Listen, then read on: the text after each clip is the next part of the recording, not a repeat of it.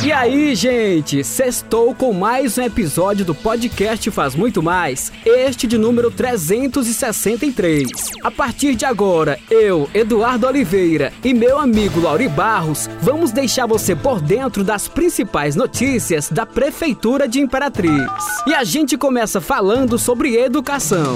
Notícia, informação Nessa sexta-feira, o prefeito Assis Ramos e o secretário de Educação José Antônio Pereira assinaram a ordem de serviço para a edificação de mais uma escola, agora no bairro Nova Imperatriz, anexo à Secretaria de Infraestrutura. A nova unidade atenderá mais de 250 crianças de até 5 anos de idade, em prédio adequado e com estrutura de alta qualidade. Serão turmas em período integral e turmas parciais, com espaços divididos em cinco salas de aulas, fraudário, refeitório, brinquedoteca, biblioteca, espaços administrativo e recursos pedagógicos. Com 600 metros quadrados, o espaço construído em prédio próprio atenderá crianças do bairro Nova Imperatriz e adjacências, aliviando o município de locação de imóveis na região. O prefeito Assis Ramos disse que essa obra é sinal de eficiência da gestão e é mais uma construção que beneficiará nossas crianças e jovens que são o futuro da sociedade sociedade. E a Secretaria de Trânsito realizou nesta semana palestra sobre trânsito seguro para alunos das escolas Gisca, no Ouro Verde e Santa Rita, na Boca da Mata.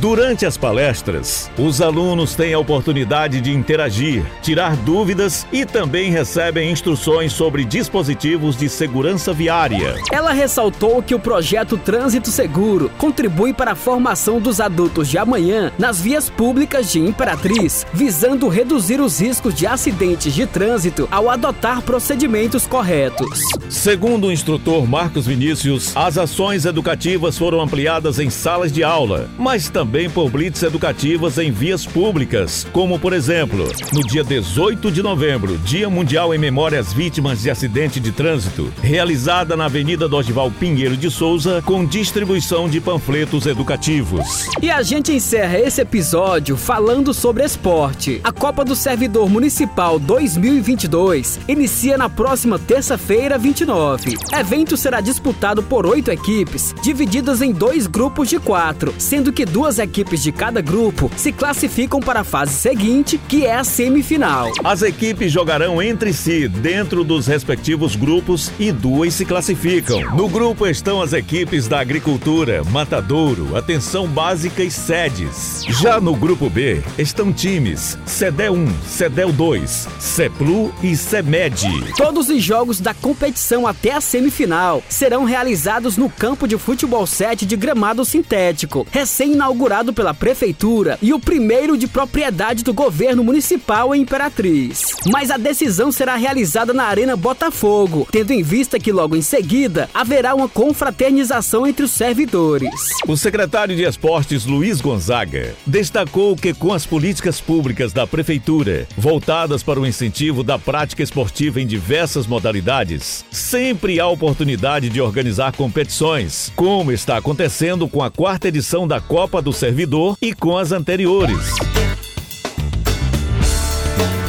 A gente fica por aqui, retornando na segunda-feira com mais notícias da sua prefeitura. Esse e outros episódios você pode acessar no portal imperatriz.ma.gov.br barra podcast, redes sociais e principais plataformas de streaming.